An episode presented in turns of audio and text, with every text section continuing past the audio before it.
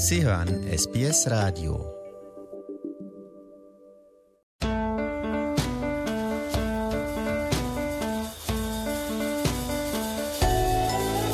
Herzlich willkommen zum Podcast Abenteuer lesen. Ich bin Adrian Plitzko, im Studio auch Eva Mura und wieder Till Haferkorn.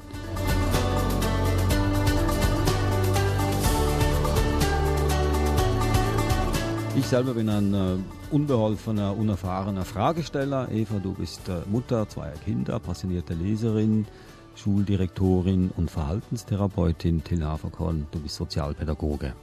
Richtig. Okay, ich überlasse die Mikrofone euch beiden, weil ich äh, heute nicht so viel dazu sagen werde. Aber es geht ja um Lesen, nicht nur um Lesen, sondern wie man Lesen auch interessant macht, wie man Kinder zum Lesen bringt, wie man gut vorliest zum Beispiel oder was Lesen auslösen kann im Gehirn, im Herzen, in der Seele und dass es auch ein Abenteuer sein kann. Auf jeden Fall. Und da nehmen wir nicht nur irgendwelche Bücher, sondern versuchen gute Bücher zu finden. Das hat heute Till Haberkorn für uns gemacht.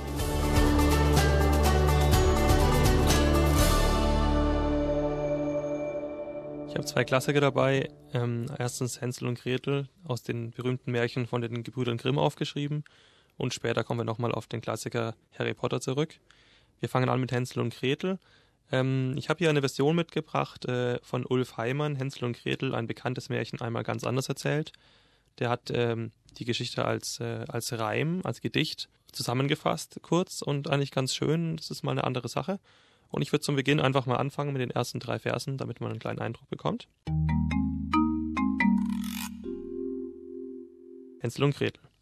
Einst war es gewesen, es ist schon lange her, da lebte ein Holzfäller, der liebte seine Kinder sehr. Arm war die Familie, sie war in Not. Es fehlte ihr meist immer das tägliche Brot. Es gab kein Essen, die Vorratskammer war leer, da beschloss die Mutter, ich will die Kinder nicht mehr. Du bringst sie in den Wald, sprach sie zu ihrem Mann. Lässt sie dort allein, dass ich mich satt essen kann. Das kann ich nicht machen, wie bist du gemein? Ich lass die Kinder nicht im Wald, fällt mir nicht ein. Was ich will, das wird gemacht, herrschte sie den Mann an, hat dabei ganz hässlich gelacht.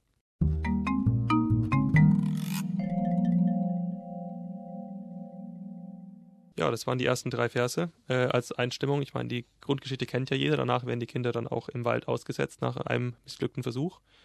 Und dann ähm, nimmt es seinen Weg mit der Hexe. Darauf kommen wir später noch kurz zu sprechen. Ähm, interessant, wie, wie immer die, die Märchen, die oft äh, grausam beginnen ähm, oder, oder, oder sehr schlimme, brutale Elemente auch haben, aber dann in der Regel ja doch gut ausgehen und äh, spiegeln halt die Realität äh, des Mittelalters wieder oder wann sie wann sie gefunden worden sind. Die haben sich über die Jahrhunderte entwickelt. Es gibt dann oft auch verschiedene Versionen davon.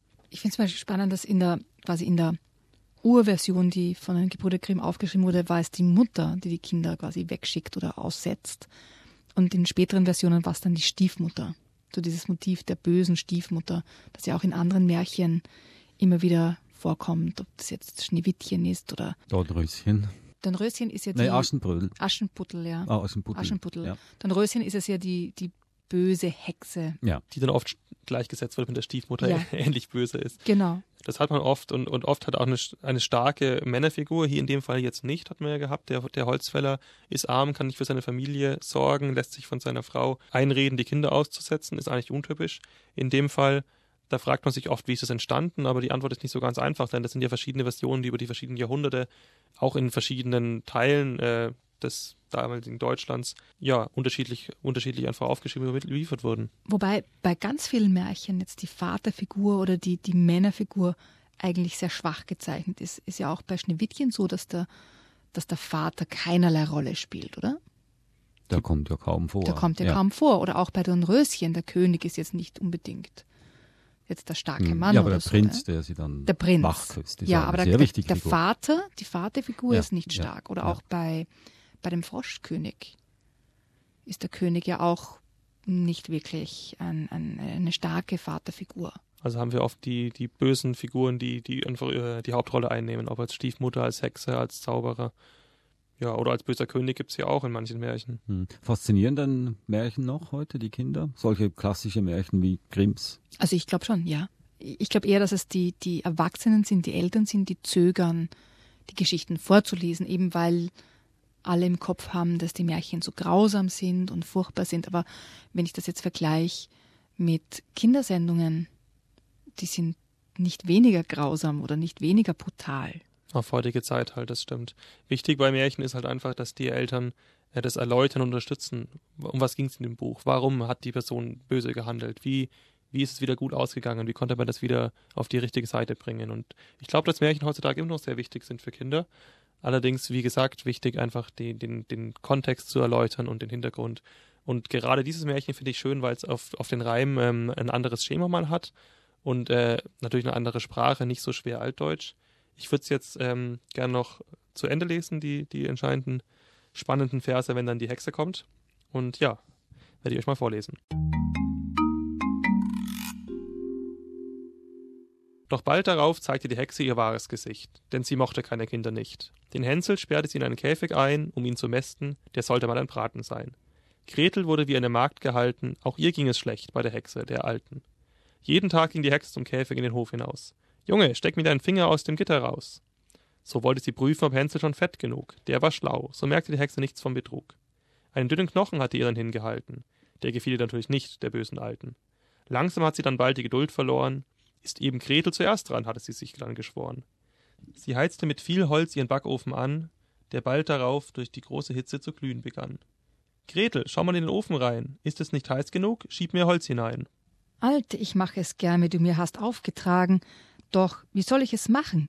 Kannst du mir das sagen? Ich bin doch nicht groß, bin viel zu klein. Komm doch nicht in den Backofen rein.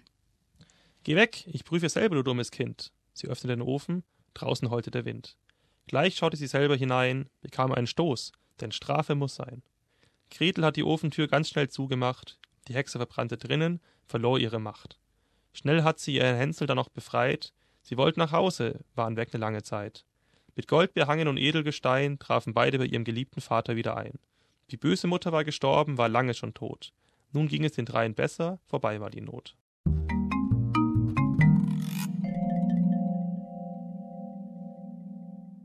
Das war so Hänsel und Gretel in Versversion. Noch nie gehört.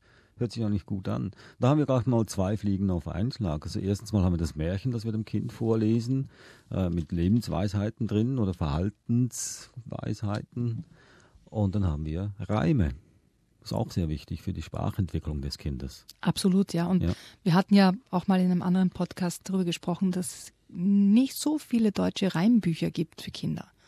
Und das wäre eine Möglichkeit, das einfach die Märchen auch anders zu erleben. Das stammt aus dem Buch Fabeln und Märchen von Ulf Heimann. Sind alle anderen Fabeln und Märchen in dem Buch auch in Reimform, Versform? Ja, schönes Buch, ganz spannend, kann ich auch empfehlen.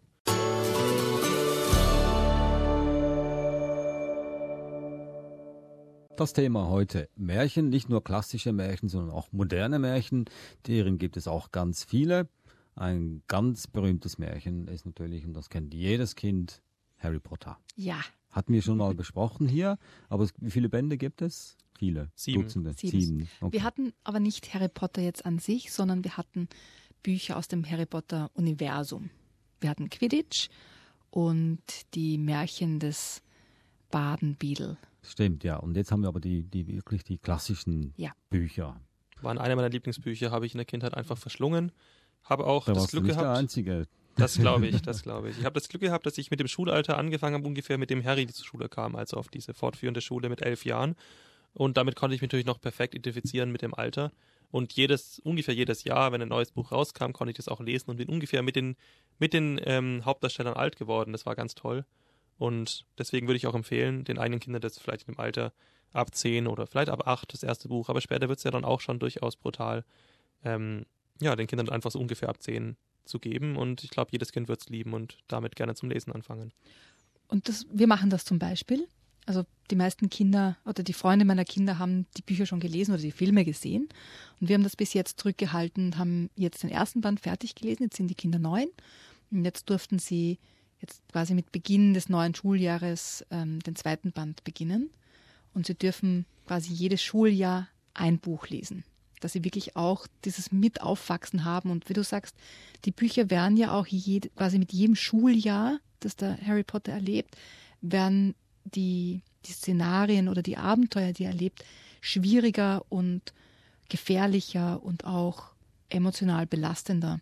Durchaus, ja. Weil im, ist das im dritten oder im vierten Band, wo der erste Freund von ihm stirbt, der Cedric, Das ist im vierten, ja. ist im vierten Band Ja. zum Beispiel, ja. Also das würde ich jetzt meine Kinder noch nicht lesen Richtig. lassen. Also pädagogisch hast du ein tolles Konzept überlegt. Das, glaube ich, klappt auch ganz gut. Das einzige Problem ist nur, da die Bücher jetzt schon raus sind, kann es natürlich sein, dass deine, Bücher, deine Kinder so begeistert sind vom Lesen, dass sie sich heimlich in der Schule vielleicht eins ausleihen oder so. Da musst du aufpassen. Ja, das wollte ich auch gerade sagen. Das war zu deiner Zeit, Till, einfach, weil du warten musstest, bis das Buch wieder rauskam. Aber ein ich- strenges Regime gefragt hier. Bespreche es ja mit den Kindern, warum wir das so machen. Also ich denke mal, oft ist es einfach auch notwendig zu erklären, warum etwas so und nicht anders besser wäre. Ich glaube, dass Kinder das auch schon Ganz verstehen. wichtig in der Pädagogik, dieser Punkt, dass man den Kindern einfach auch die Logik seiner Anweisungen erklärt. Und dann können die meisten Kinder das auch befolgen. Das ganze Gegenteil ist, wenn man einfach sagt, das ist verboten, das haben wir schon immer verboten, das wollten Kinder dann nicht hören. Aber wenn sie das verstehen und erklärt bekommen, sind sie meistens bereit, auch Kompromisse einzugehen oder ähm, Mhm. Also die, Log die Logik wäre jetzt hier, ich gebe dir das zweite, den, den zweiten Band nicht, weil du noch zu jung bist, weil du das nicht verstehst. Und als schöner Anreiz, das einfach direkt zum zweiten Schuljahr rauszugeben, weil so hat der Aha. Harry das auch erlebt. Und Ja. dieses Mitwachsen und Ja. dieses Miterleben und sich aufs neue Schuljahr freuen, ist doch ganz toll. Und da- das würde ich jetzt als, als Argument verwenden, ja. Also dass, dass es ja darum geht, dass es jedes Schuljahr sozusagen durchgelebt wird. Und nicht so sehr, du bist jetzt zu klein, du bist noch zu dumm, um das zu verstehen. Das, das würde ich jetzt nicht als Argument verwenden, sondern dass es einfach auch darum geht, dass ähm, der Harry ja auch Sachen erlebt, die jetzt erst für das nächste Schuljahr sind, ja, vom, vom Alter her. Wahrscheinlich schwierige Aufgabe. Wir kennen ja, wir haben jetzt, sind jetzt die Generation Binge-Watching zum Beispiel, dass wir Fernsehserien nicht nur, nicht mehr einmal in der Woche uns eine halbe Stunde angucken, sondern die ganze Serie an einem Abend. Ja, und das dem Kind abzugewöhnen, wird wahrscheinlich schwierig sein. Aber es gibt ja eine Überbrückungsmethode auch. Es gibt ja noch hunderte, tausende andere Bücher, die man dem Kind schmackhaft machen kann in Genau. den Zwischenphasen. Und da gibt's ja, gibt's ja ganz viel zur Auswahl. Und wir haben ja schon ganz viele Bücher auch vorgestellt, die ähnlich sind wie Harry Potter oder ähnlich spannend und ein Abenteuer bieten, die man dazwischen lesen könnte. Was ist denn das Geheimnis von Harry Potter? Geheimnis im Sinne von, was macht die Geschichte denn so, so packend, so spannend für das Kind? Was, was ist die Essenz von Harry Potter, von diesem Buch, von den Geschichten? Die Freundschaft ist, glaube ich, ganz wichtig. Die Freundschaft der drei Hauptpersonen, Harry, Ron und Hermine. Dann ein bisschen das, das, das Abenteuer Schule und Internat. Das hat mich damals so fasziniert. Ich glaube, ich war eins von ganz vielen Kindern, die eigentlich jeden Tag darauf gewartet haben, dass irgendwann dann doch der Brief kommt, dass auch ich nach Hogwarts darf. Leider kam er nicht. Bisher noch nicht, man weiß ja nie. Aber das ist, glaube ich, die Magie, die das einfach dieses Buch ausmacht. Und generell das Thema Magie, Fantasy ist was, was Kinder ganz arg anspricht. Und äh, also Hexen, Zauberer, Fliegen mit Besen, ähm, Fabelwesen, das sind Sachen, die Kinder faszinieren, weil sie sich halt gerne in ihren Träumen auch Sachen ausdenken, die vielleicht nicht für uns Erwachsene real sind, aber in Kinderaugen schon. Und, und Harry Potter bietet ihnen eine ganz eigene Welt, eine, eine, eine Welt, die andere Erwachsene oder Muckel in, in dem Buch nicht kennen. Und das ist das, wo Kinder sich identifizieren können und einfach ganz viel Spaß haben, darin aufgehen. Deswegen habe ich dieses Buch heute auch mitgebracht, das erste davon. Also Harry Potter war ja noch nicht da, als ich in dem Alter war.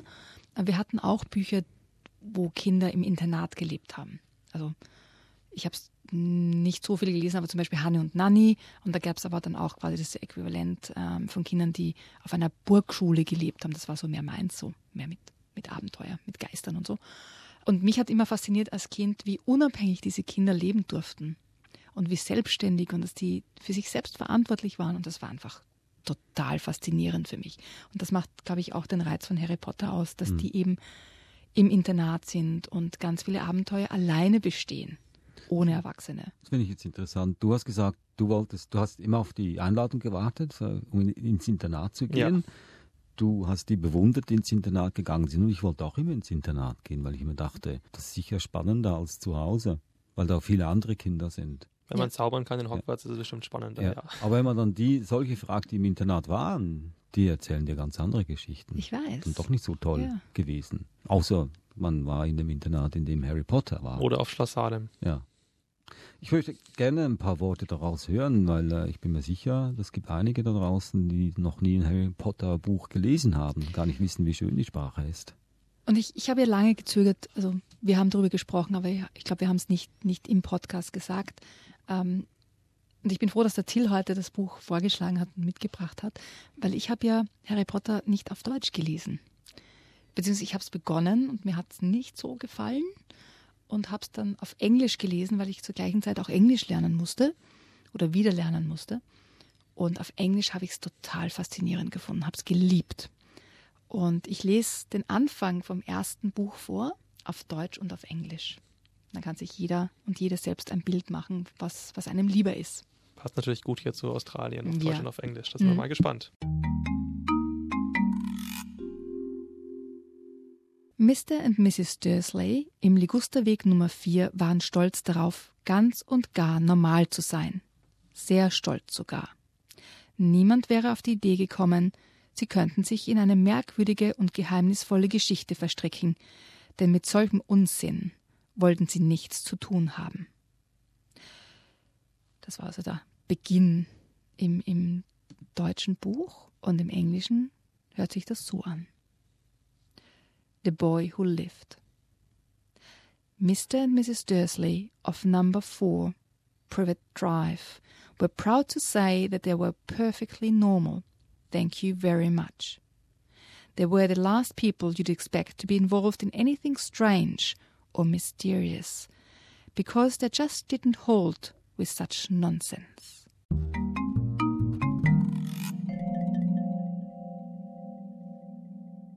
Spannend. Thank you very much, wie es in dem Buch auch heißt. Ja. Wie wirkt das bei euch? Was die deutsche und die englische Version? Das Hm. würde mich jetzt interessieren. Ja. Ich bin sowieso ein, ein begeisterter Fan von der englischen Sprache. Sehr schöne melodische Sprache, die man wunderbar formen kann. Ich bin auch ein Fan von der deutschen Sprache. Eine sehr komplexe, manchmal verschachtelte Sprache, aber auch mit einer eigenen puren Schönheit. Und äh, ich glaube, die englische Version gefällt mir hier besser, weil die, weil die ein bisschen witziger rüberkommt oder natürlicher rüberkommt. Die deutsche kommt eher sachlich rüber. Ja. Es ist ja meistens leichter, das Original zu haben. Das, so hat es ja John. Rowling geschrieben.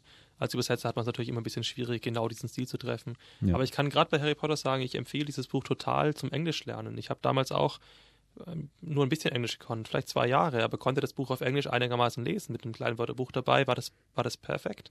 Und auf die Weise verbessert man sein Englisch und man liest und hat Spaß, lernt, lernt eine neue Sprache. Das Buch ist nicht schwierig geschrieben und äh, wird Kinder auch auf Englisch faszinieren. Mhm. Aber da gibt es Nuancen, wie zum Beispiel, ich weiß nicht mehr genau der Wortlaut, aber we are normal, thank you very much. Äh, Das heißt ja eigentlich mehr als nur thank you very much. Das heißt keine Diskussion, ja, Genau, und das, Ja. das finde ich, kommt in der deutschen Version nicht durch. nicht so ja, durch. Ja. Aber trotzdem, es hat Generationen von Kindern, deutsch sprechenden Kindern, genauso begeistert. Ja. Weltweit in allen Sprachen. Ja. Ja. Und das heißt immer, der Anfang muss sitzen, weil sonst ist der Rest äh, vergebens. Aber hier hat es geklappt, hat es funktioniert. Wir wollen hier nicht einen Übersetzer oder Übersetzerin kritisieren. Nein, es ist Ja. einfach Ist verschiedene anders. Sprachmelodie. Das ist also Harry Potter. Sieben Bücher gibt es davon. Empfehlenswert für Jungs und Mädchen natürlich. Und Erwachsene. Und Erwachsene. Also ich könnte mich jetzt auch äh, endlich mal dahinter setzen und alle Bücher lesen. Ich würde es empfehlen, ja. J.K. Rowling. Ja? Zeit wird's, Ja. Adrian. Du hast alle sieben gelesen, also Natürlich. ihr beide habt alle Mehrmals. sieben. Und Ja. was, wenn du es in einem Wort beschreiben müsstest, oder nein, sagen wir mal, gib dir einen Satz. Was hast du daraus gelernt? Einfach magisch. Einfach magisch. Dieses ganze Universum, diese Freundschaft, diese vielen Abenteuer, das hat einfach Spaß auf, auf ja, Gleichaltrige, auf Jugendliche und auf Schule und Internat gemacht. Und ähm, ja, einfach tolles Buch. Eva?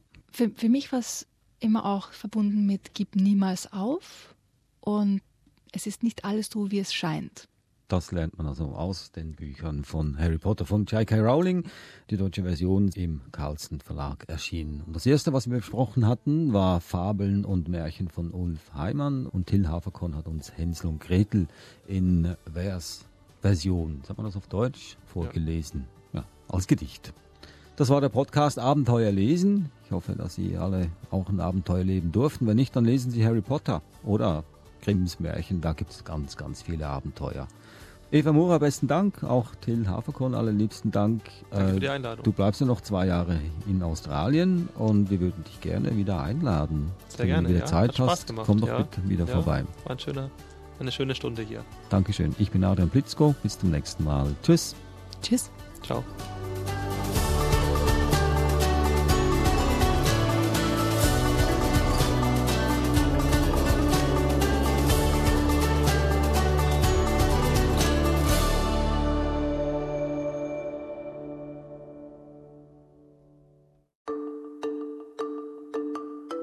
Auf mehr? Abonnieren Sie unsere Podcasts bei iTunes.